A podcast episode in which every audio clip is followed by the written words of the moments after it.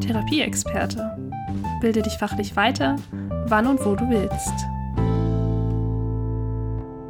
Hallo und herzlich willkommen bei Therapieexperte, dein Podcast für deine Fragen rund um die Therapie. Mein Name ist Claudia und heute geht es in dieser Episode um das Thema Presbyphagie. Und da ich Physiotherapeutin bin und von dem Thema so gut wie keine Ahnung habe, habe ich mir natürlich wieder tatkräftige Unterstützung eingeladen und deswegen ist heute Sarah bei uns. Sarah ist nicht unbekannt in diesem Podcast, da wir mit ihr bereits einige Episoden auch zum Thema Trachealkanüle aufgenommen haben.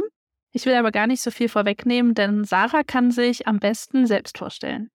Danke für die Einladung. Ich bin Sarah. Ich bin Logopädin und Wirtschaftswissenschaftlerin, habe viele Jahre im klinischen Bereich als Logopädin gearbeitet, bin Medizinprodukteberaterin für tracheotomierte und laryngektomierte Patienten, auch selbstständig unterwegs im Bereich Beratung und Therapie zum Thema Dysphagie und ähm, Trachealkanülmanagement, ja und auch bei Therapieexperte. Und das Thema Schluckstörungen im Alter wir hatten da vor kurzem noch mal drüber gesprochen. Du hast gesagt, das wäre auch ein spannendes Thema, einfach mal im Podcast darüber zu sprechen, weil das tatsächlich immer mal wieder untergeht. Und ich hatte auch gleich eine Geschichte, die ich dir erzählt habe, wo ich wusste, dass es untergegangen ist. Hm. Deswegen finde ich es sehr, sehr cool, dass du das Angebot gemacht hast, dass wir hier drüber sprechen. Und lass uns gleich mit der ersten Frage starten. Und zwar Presbyphagie. Ich muss mich konzentrieren, dass ich das immer richtig ausspreche. ähm, ist ja an sich erstmal eine Art der Schluckstörung und es gibt ja auch andere Schluckstörungen, also Dysphagien. Wie unterscheiden die sich? Also wie kann ich jetzt ähm, die normale Dysphagie, es ist auch komisch, ne? Aber ich glaube, mhm. du findest gleich eine bessere Einteilung. Ich übergebe einfach, bevor ich mich um Kopf und Kragen rede. Also die ja normale Dysphagie, wenn ich es äh, so auffassen soll, ist ja eine erworbene Schluckstörung durch äußere Faktoren und die ähm, kann alle Phasen des Schluckens auch betreffen. Ähm, und die Presbyphagie, das ist eine ähm, Veränderung des Schluckens durch den normalen physiologischen Alterungsprozess bedingt, ohne direkten Krankheitswert. Also es ist praktisch äh, das ja, Schluckmuster des alten Menschen, könnte man so sagen. Und durch ähm, ja, verschiedene strukturelle Veränderungen äh, kann es eben zu Schwierigkeiten beim Schlucken kommen, die aber im Normalfall vom in Anführungsstrichen alten Menschen erstmal gut kompensiert werden können. Also die fallen jetzt gar nicht sofort ins Auge, ähm, weil das eben ja ein schleichender Prozess ist, der gut kompensiert werden kann und es eigentlich dann erst zu Auffälligkeiten im Schluckakt äh, kommt, wenn noch andere äußere Einflussfaktoren hinzukommen. Ja, durch bestimmte Krankheiten, aber auch durch äh, medikamentöse Therapien, die eben dann nochmal so das i-Tüpfelchen darauf geben und äh, dann wirklich eine Schluckstörung verursachen. Das ist ja gerade angesprochen, dass es vor allen Dingen das Altern ist, was zu dieser Schluckstörung führt. Ähm, welche Bereiche altern denn dann, dass ich sage, okay, das wird problematisch plötzlich beim Schlucken, weil das Gewebe altert und das bestimmte Zellen altern, ist uns, glaube ich, allen geläufig, sonst ne, die Falten kommen irgendwann bei allen Menschen. Aber was direkt hat das Alter jetzt für einen Einfluss, dass da eine Presbyphagie entsteht? Wie du es gerade schon angesprochen hast, ähm, also es ist äh, primär eben Muskelkraft, die Muskelmasse, die abnimmt ähm, und so eben diesen normalerweise sehr feinkoordinatorisch ablaufenden Schluckprozess ähm, beeinträchtigen kann äh, und zu Veränderungen führt.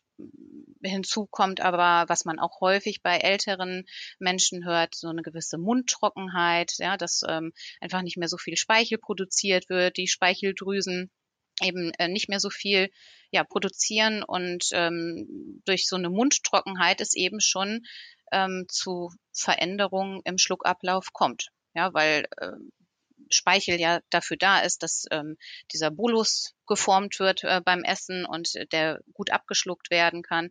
Der hat auch noch viele andere Aufgaben, aber jetzt mal so auf das ähm, Schlucken bezogen. Genau, und eben diese Muskelkraft, die abnimmt. Genau, wir hatten auch ganz am Anfang, wo du das Thema angeschnitten hast, schon mal drüber gesprochen, dass das ziemlich schnell durch Raster fällt, einfach auch. Mhm. Ich hatte Vielleicht teile ich die ganz kurz. Ähm, ich hatte mein freiwilliges soziales Jahr damals im Seniorenheim gemacht und hatte auch zwei, mh, hm, jetzt hat sich die Einteilung, glaube ich, geändert, aber damals hieß es halt noch ähm, schwere Grad, glaube ich, schwere Grade Pflegefälle auf jeden Fall auf der Station und da war es halt auch schon so, dass durch die Pflege immer das Essen auch püriert wurde, auch Milchreis, dass das halt sehr, sehr flüssig eher gegeben wurde und halt auch so, dass keine Stückchen dabei sind. Ich glaube, das war auch so die Haupthintergrund, warum es püriert wurde. Da wurde wirklich alles püriert, von Fleisch über Erbsen, so dass es wirklich eher so breiig, flüssig wurde, damit mhm. es besser geschluckt werden konnte aber eine Schluckstörung war bei denen halt nicht diagnostiziert. Also scheint es ja auch irgendwie durchs Raster gefallen zu sein das ist zu diagnostizieren, weil man hätte da ja sicherlich auch intervenieren können, vielleicht therapeutisch.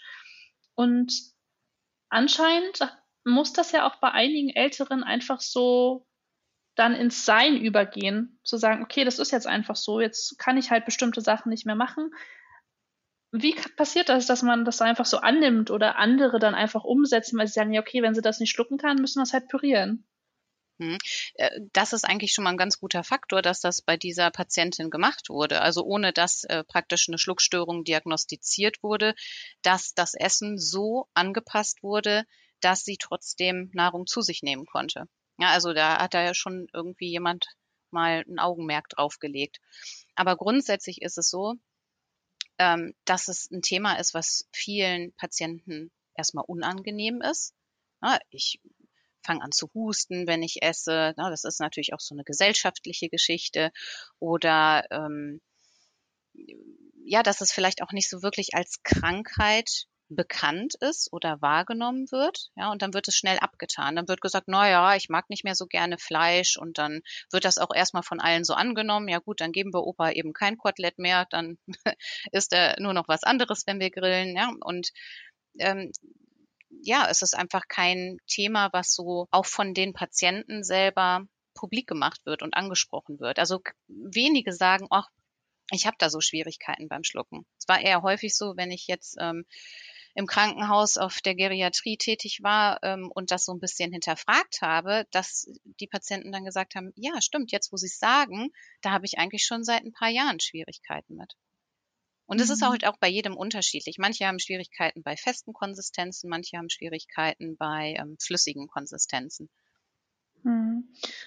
Hast du da also im Alter spielt ja auch so Zahnstatus eine große Rolle. Also mir mhm. sind auch gleich so einige ältere Familienmitglieder in den Sinn gekommen, die dann auch einfach problematische Zähne hatten und deswegen bestimmte Sachen nicht mehr gegessen haben. So das Kotelett, was du gerade angesprochen hast gesagt hat, nee, das kann er jetzt auch nicht mehr kauen und wenn es halt nicht zerkaut wird, ist es halt einfach nicht schluckbar, so dass es dann oder unangenehm wurde, weil dann Zahnschmerz eine Rolle spielt oder Zahnersatz, der nicht wirklich fest sitzt. Ne? Da gibt's ja auch viele Gründe, wie es dazu kommen kann. Wie schaffe ich das dann aber zu differenzieren, jetzt vor allen Dingen auch von therapeutischer Seite, zu sagen, man hat ja vielleicht ein Bauchgefühl, das war ja bei dir dann auch so, du kommst ja mit dem Hintergrund dann schon in die Klinik und hast da ja auch schon einiges an Ausbildung, dass du das besser einschätzen kannst. Aber es ist etwas, was wir jetzt grundsätzlich ältere Menschen ab, weiß ich nicht, 60 Jahren mal fragen sollten, ob sie wirklich Probleme noch beim Schlucken haben. Also wie kriegen wir das Thema besser auf den Tisch? Tja, das, da hast du dir eine große Mission vorgenommen, wahrscheinlich. ja, äh, für mich ist es einfach nur wichtig, dass eigentlich jeder ähm, Therapeut oder jedes, jedes Fachpersonal, das mit älteren Menschen zu tun hat, dieses Thema mal im Hinterkopf hat. Weil es ist egal, ob ich jetzt von der Pflege komme, von der Physiotherapie, Ergotherapie, ähm, aus ärztlicher ähm, Seite daherkomme und weiß ich nicht, dem Patienten vielleicht am Anfang höflicherweise ein Glas Wasser einschenke und sage, trinken Sie erstmal was und dann erzählen Sie mir mal, ähm, na, wie ist die letzte Woche gelaufen? Haben Sie Ihre Hausaufgaben gemacht? Sind Sie mit den Übungen klargekommen? Was auch immer.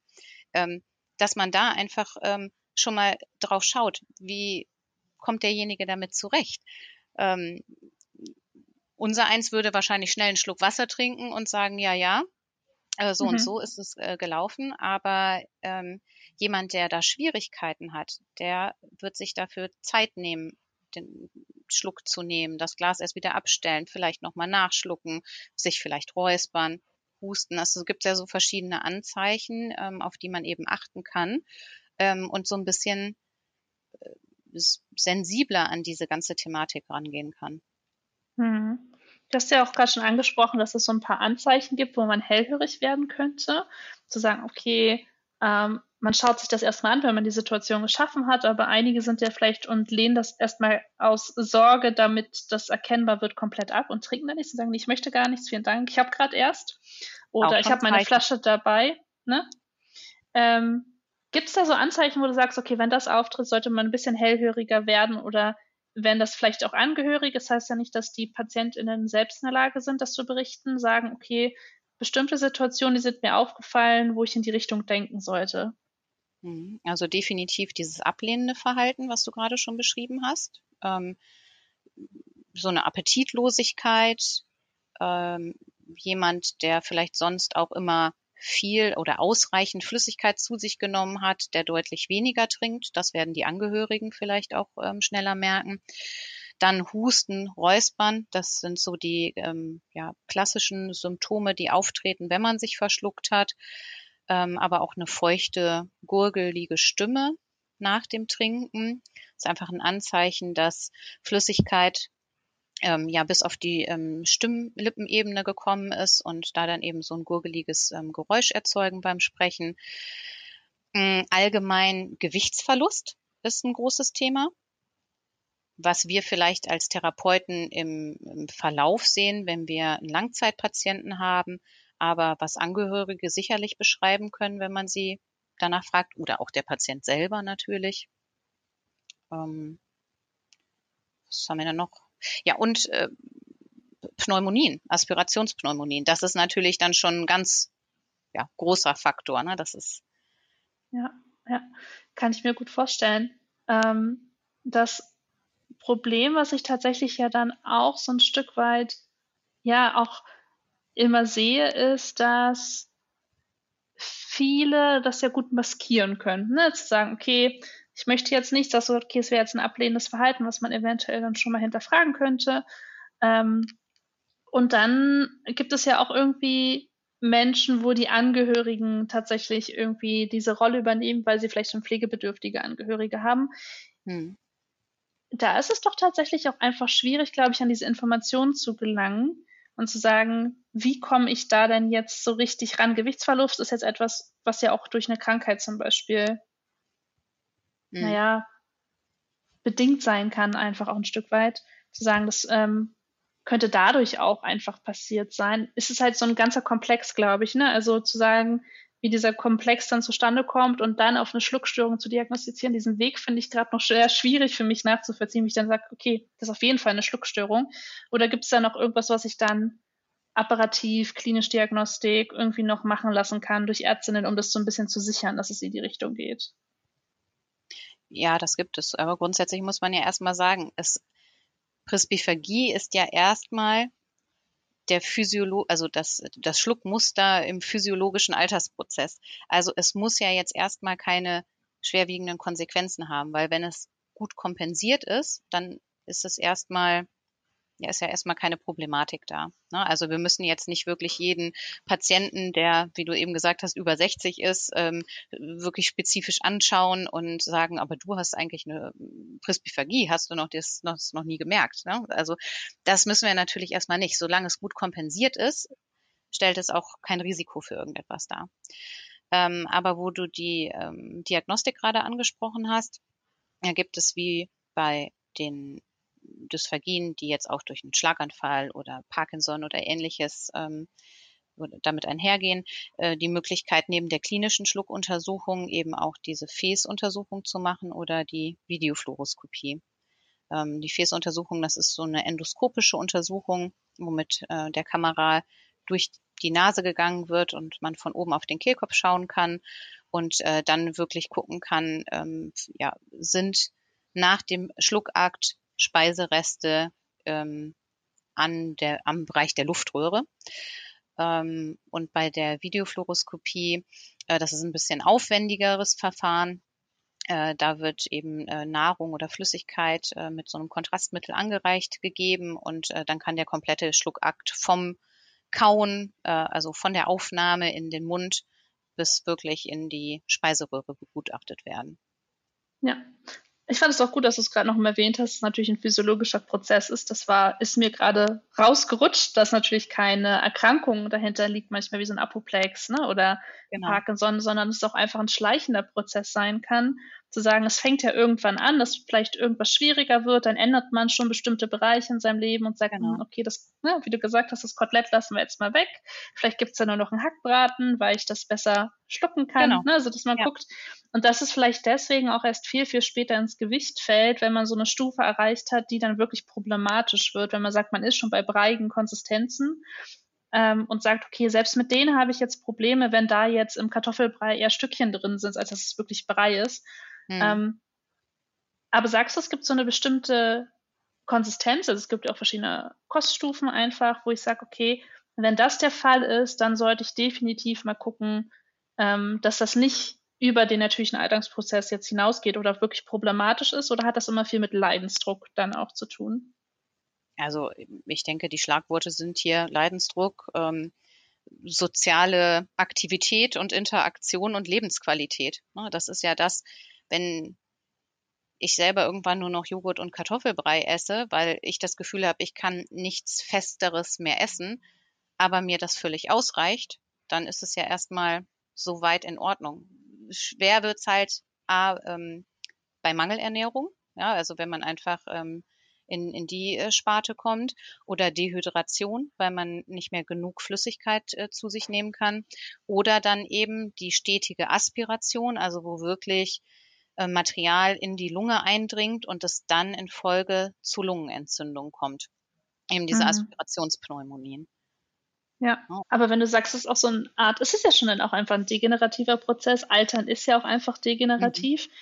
Mhm. Gibt es dann überhaupt eine Möglichkeit zu sagen, okay, ich bin jetzt schon bei breigen Konsistenzen, komme ich denn wieder überhaupt auf eine andere Koststufe und sage, jetzt kann ich das Kotelett wieder essen, ähm, wenn ich da schon angekommen bin, oder muss ich dann halt auch meine Ernährungsgewohnheiten darauf einstellen, dass ich ja diesen Prozess bis dahin mitgemacht habe und ein Aufbau wahrscheinlich, ja, in meinen Gedanken jetzt schwieriger werden könnte. Hm, Aufbau ist schwieriger, ähm, aber nicht unmöglich. Also man kann natürlich schon versuchen, die Muskelkraft wieder ähm, aufzubauen. Ähm, man kann durch gewisse Sachen eine Speichelproduktion wieder anreden. Wenn man einen schlechten Zahnstatus hat, da, dann kann man natürlich da ähm, auch äh, mal rangehen. Ähm, also es gibt schon verschiedene Möglichkeiten, aber im ja, Hauptaugenmerk würde ich sagen, ist Kompensation und Adaption. Also ähm, Anpassung der Kostform, Anpassung ähm, vielleicht der Hilfsmittel ähm, und ja, kompensatorisch wirklich ähm, Haltungsveränderungen, ähm, Schluckmanöver ähm, einzutrainieren oder zu, zu schauen, ne, was kann ich machen. Also zum Beispiel ähm, bei Flüssigkeiten ist es häufig, dass man so das Kinn zur Brust nimmt, ähm, um eben so ein schnelles ähm, Hinunterschwappen der Flüssigkeiten zu vermeiden und eben so ein bisschen Zeit zu gewinnen beim Schlucken, ähm, dass man eine aufrechte Sitzhaltung einnimmt und eben nicht so ich denke mal an diese halb aufgerichteten Patienten in Pflegeheimen. Weißt du, welche ich meine? Die so, ach, es gibt Essen, da machen wir mal kurz 45 Grad hoch, die ähm, mhm. das Rückenteil und dann ähm, ähm, noch schnell äh, aus der Schnabeltasse die Flüssigkeit äh, gegeben. Ja, also derjenige wird sich definitiv schneller verschlucken als jemand, der aufrecht sitzend am Tisch vernünftig gelagert ist und ähm, dann vielleicht einen Becher bekommt noch mit so einer ähm, Nasenaussparung oder ähnliches, der gar nicht den Kopf nach hinten nehmen muss, ähm, sondern der wirklich so Schlückchen für Schlückchen ähm, den Kopf so nach vorne geneigt trinken kann. Ja, das, das sind wirklich so die Sachen, auf die man achten kann und was eigentlich auch nicht schwer ist. Ja, ich hatte auch gerade ein Bild im Kopf einfach, wo jemand zwar sehr aufrecht gesessen hat, aber sehr weit runtergerutscht ist. Und das mhm, ja dann mhm, auch nicht ja. hilft, wenn es zwar sehr aufrecht gestellt ist, das Bett, aber die Person so ein bisschen halb, halb acht dann hängt und genau. ähm, dann auch das Essen so angereicht wird und man natürlich auch immer unter Zeitdruck steht. Und ich weiß, dass äh, nicht immer Therapeutinnen auch da sind, die das begleiten können und häufig dann durch die Pflege auch unter Zeitdruck gemacht werden muss. Und dass das natürlich ein Setting ist, was schwierig ist, einfach wenn halt eine Depressbiphagie äh, besteht, kann ich tatsächlich mir vorstellen, dass es vor allen Dingen bei Pflegebedürftigen jetzt ein Problem sein könnte, aber auch für ja noch mobile ähm, Menschen einfach auch bei der Essenssituation jetzt nicht im Sessel zu lümmeln vielleicht oder auf der Couch sich nach hinten fallen zu lassen. Das hat auch viel mit dem Verdauungssystem zu tun. Jetzt kommt äh, das Physiotherapeutische auch hm. durch, ne? dass ja. auch ähm, der Weg nach dem Schlucken in den Magen einfach auch nicht so gestaucht ist, dass man halt die Möglichkeit hat, auch alle ähm, Systeme ordentlich zu bedienen und auch ordentlich Platz zu haben. Ne? Also diese Core Stability spielt ja auch viel mit Verdauung ähm, tatsächlich ein, also spielt da auch einfach mit zusammen ohne mhm. zu tief einzusteigen. Und das, glaube ich, aber auch gute Handlungsempfehlungen, die man mitgeben könnte. Jetzt natürlich schwierig, so ein, so ein Allgemeinstandard zu sagen, okay, was mache ich denn jetzt mit einer Person, Person die kommt und sagt, ähm, dann auch so offen ist und sagt, okay, da gibt es Probleme, ich verschluck mich jetzt häufiger oder ich habe halt auch Probleme mit flüssigen oder festen Konsistenzen. Ich glaube, da geht die Schere jetzt schon auf, ne? Ähm, mhm. Zu sagen, ja, was mache ich denn mit denen in der Therapie? Also jetzt in der Physiotherapie würde ich sagen, okay, das ist jetzt nicht unbedingt mein Fachgebiet.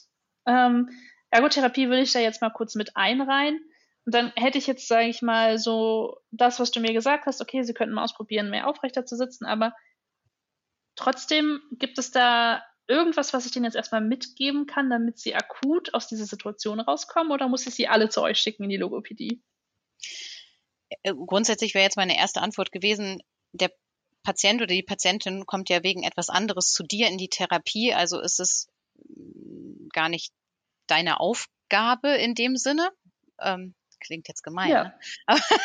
nee, es ist total richtig. Also wenn, wenn, wenn jemand jetzt zu dir in die Therapie kommt und das äußert, ja, dann definitiv über den Arzt eine ähm, Diagnostik veranlassen und ähm, beim Logopäden vorstellig werden, der dann auch nochmal eine klinische Schluckuntersuchung macht und dann auch entsprechendes Handwerkszeug ähm, dem Patienten mit an die Hand gibt.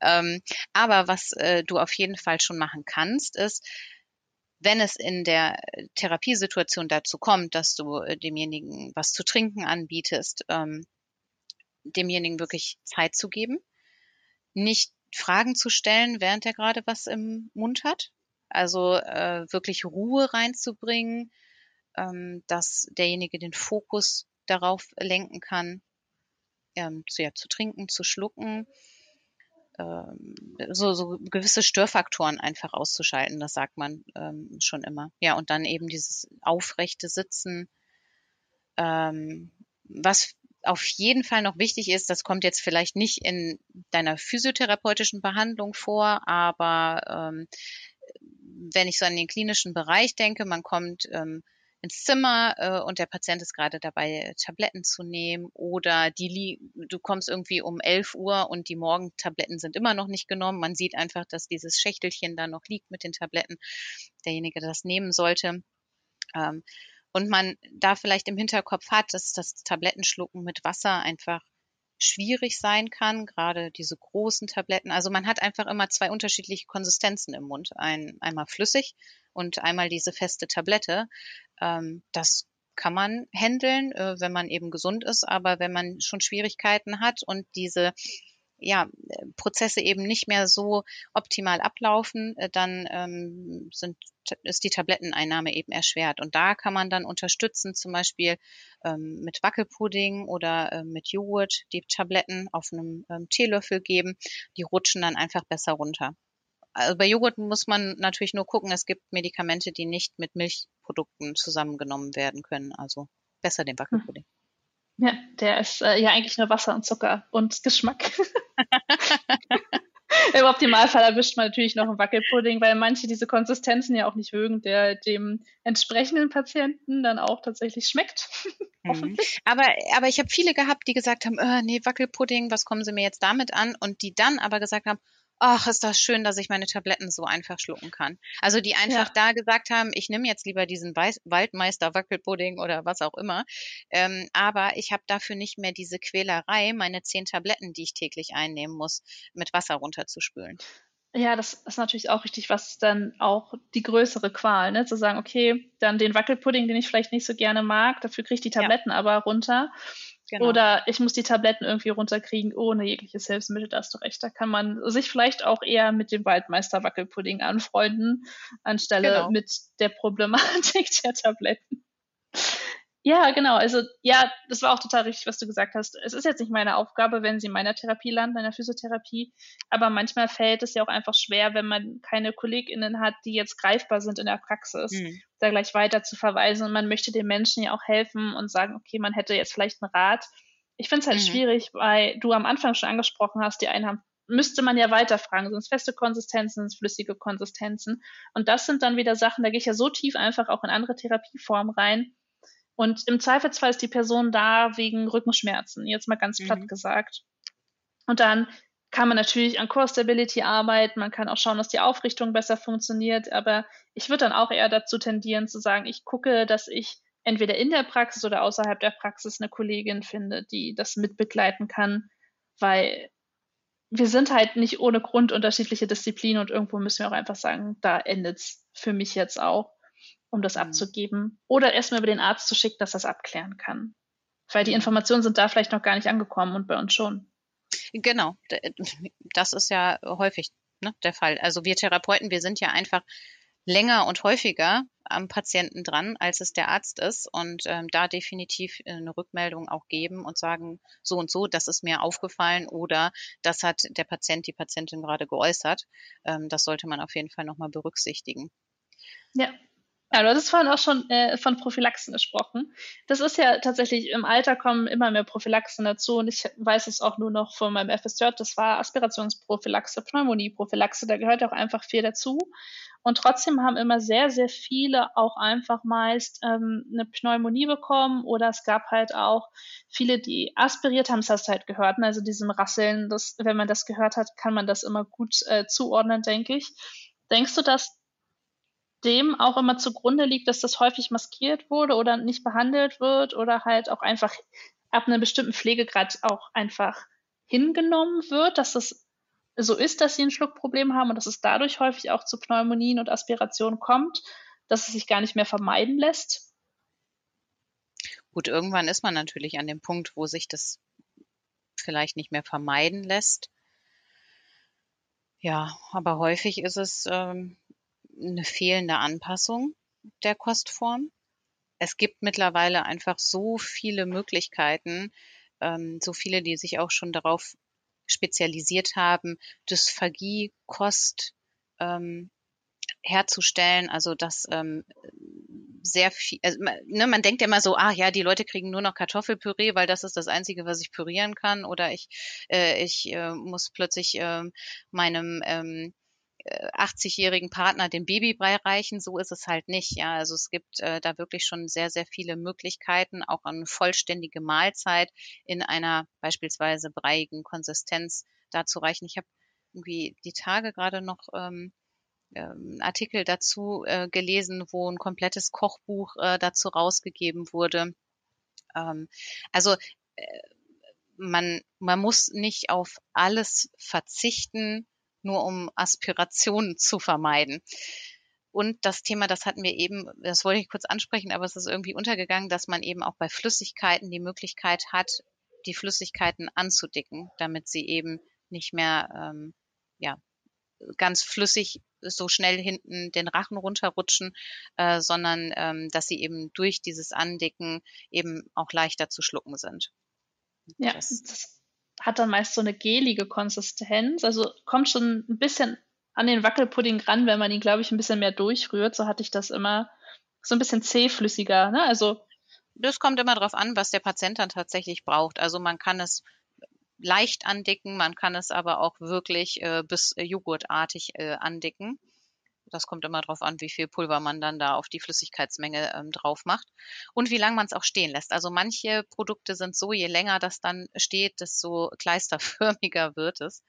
Ähm, ja. Da muss man einfach so ein bisschen schauen, ähm, ja, was da gerade angeboten wird. Wichtig ist, dass das Amylase resistent ist, dass das ähm, sich nicht wieder auflöst, wenn es mit Speichel in Kontakt kommt. Hm. Ja, das, ne, das ich glaube, so ein Satz, der für dich so normal ist, aber ich würde ja davon ausgehen, wenn ich das kaufe, ohne mich darüber informiert zu haben, dass das nicht passiert, wenn ich was kaufe, was für meine Dysphagie ähm, ist, dass es sich verändert im Kontakt mit Speichel. Mhm. Aber ich glaube, da muss man sich auch noch mal so ein bisschen in Erinnerung rufen, dass nicht alles auf dem Markt immer hundertprozentig ähm, funktioniert für alle mhm. Menschen, auch wenn es draufsteht, ne, dass man da auch schon nochmal sich auch ein paar Tipps einholen kann, welche Produkte sich eignen und sich auch ein Stück weit beraten lässt, mhm. was gut funktioniert. Und manchmal muss man es auch tatsächlich einfach ausprobieren, wahrscheinlich. Genau, eigene Erfahrungen auch machen. Genau. Aber ich fand es sehr spannend, dass du auch erzählt hast, dass es ein Kochbuch gibt. Das heißt, wenn du den Artikel findest, äh, sag gerne Bescheid, dann verlinke ich den auch nochmal in den Show Notes. Weil das war auch immer ein großer Diskussionspunkt, den wir in den Teamsitzungen damals hatten. Was wird püriert? Warum wird es püriert? Muss das, also nicht Steak jetzt mit püriert werden? Weil es hat natürlich dann eine ganz andere Konsistenz und interessiert es die sehr pflegebedürftige Person, ob das jetzt Steak ist. Und ich so, na ja, aber ich würde doch auch nicht nur Kartoffelbrei und Gemüse jeden Tag essen wollen. Ich will doch auch mal so ein anderes Geschmackserlebnis haben. Auch wenn man davon ausgeht, dass der Geschmack ein bisschen nachlässt, also ein bisschen gedämpfter mhm. ist. Trotzdem hat es ja ein anderes Geschmackserlebnis und auch andere Würzungen teilweise als jeden Tag Kartoffelbrei, ein bisschen Möhren rein oder dann doch, wie du beschrieben hast, die Angehörige mit so einem Glas Babybrei um die Ecke kommen und sagen, ja, dann mhm. nehmen Sie doch lieber das. Und es hat irgendwie was auch mit würdevollem Altern zu tun, auch wenn du pflegebedürftig bist, finde ich, dass dir Definitiv. trotzdem so eine ganze Mahlzeit angeboten wird ja. und dann nicht so ein Gläschen, weil ich meine, wenn wir ehrlich sind, wenn wir jetzt uns vorstellen, dass wir selbst so in diesem Status sind und dann uns jeder halt mit wie so einem Gläschen um die Ecke kommt und du mhm. Das auch soweit alles mitbekommst, natürlich verlierst du da die Lust am Essen. Schon sind wir in so einem Teufelskreis drin. Ne? Also ja. das, das ist das, was ich eben gesagt habe mit sozialer Teilhabe, Lebensqualität. Ja, das sind einfach die wichtigen äh, Punkte und wenn ich dann auch nur noch jeden Tag Kartoffelbrei esse, dann bin ich auch sehr schnell in der Mangelernährung drin. Ne? Und dann sind wir schon wieder in der nächsten Schleife. Also das sind halt alles so Punkte, die berücksichtigt werden müssen. Ja, total. Deswegen finde ich, glaube ich, die Diskussion auch einfach wichtig und dann, das strahlen auch immer andere Diskussionen mit rein. Wer hat die Zeit? Wer nimmt sich die Zeit? So, machen das die Angehörigen? Machen das die Pflegenden? Sind das TherapeutInnen, die vor Ort sind? Und dann sind wir ganz schnell wieder im Fachkräftemangel. so, ne? wer hat äh, welche Aufgabe, wie viel Zeit, aber ich glaube, auch das wäre ähm, eine Podcast-Folge wert. Definitiv. Und äh, selbst dann würde man sich, glaube ich, nicht einig werden. Aber ich würde sagen, äh, für heute, für den Eindruck, war das auf jeden Fall nochmal ein guter Abschluss. Ich komme von diesem Kochbuch, äh, finde ich immer noch eine sehr, sehr gute Idee. ähm, darüber auch einfach mal nachzudenken, ist, glaube ich, auch einfach innovativ, ähm, Mahlzeiten zu generieren, die besser funktionieren als pürieren vielleicht. Mhm. Ansonsten, Sarah, du hast gleich wieder die letzten Worte, so wie die Podcast-Folgen davor meist auch. Für alle anderen, die aktuell zuhören, sage ich, wenn auch du eine Frage hast, mit der wir uns hier im Podcast auseinandersetzen sollen, oder du sagst, wir sollen uns mal eine Dozentin, einen Dozenten einladen, über ein, um über ein Thema zu quatschen, dann schreib uns gerne jederzeit eine Nachricht oder nutze das Formular, was wir hinterlegt haben, auf www.therapieexperte.de slash Episode 100. Ja, Sarah. Und dann würde ich sagen, ich gebe dir das letzte Wort und dann machen wir Schluss für heute. Ja, vielen Dank. Ich würde sagen, für oder jeder äh, hat eigentlich im privaten und im beruflichen irgendwann mal mit einem geriatrischen Patienten, mit einem alten Menschen zu tun. Und ähm, deswegen ist das Thema einfach wichtig, sich damit mal auseinanderzusetzen. Was verändert sich beim Schlucken im Alter und ja, wie kann ich die Leute unterstützen.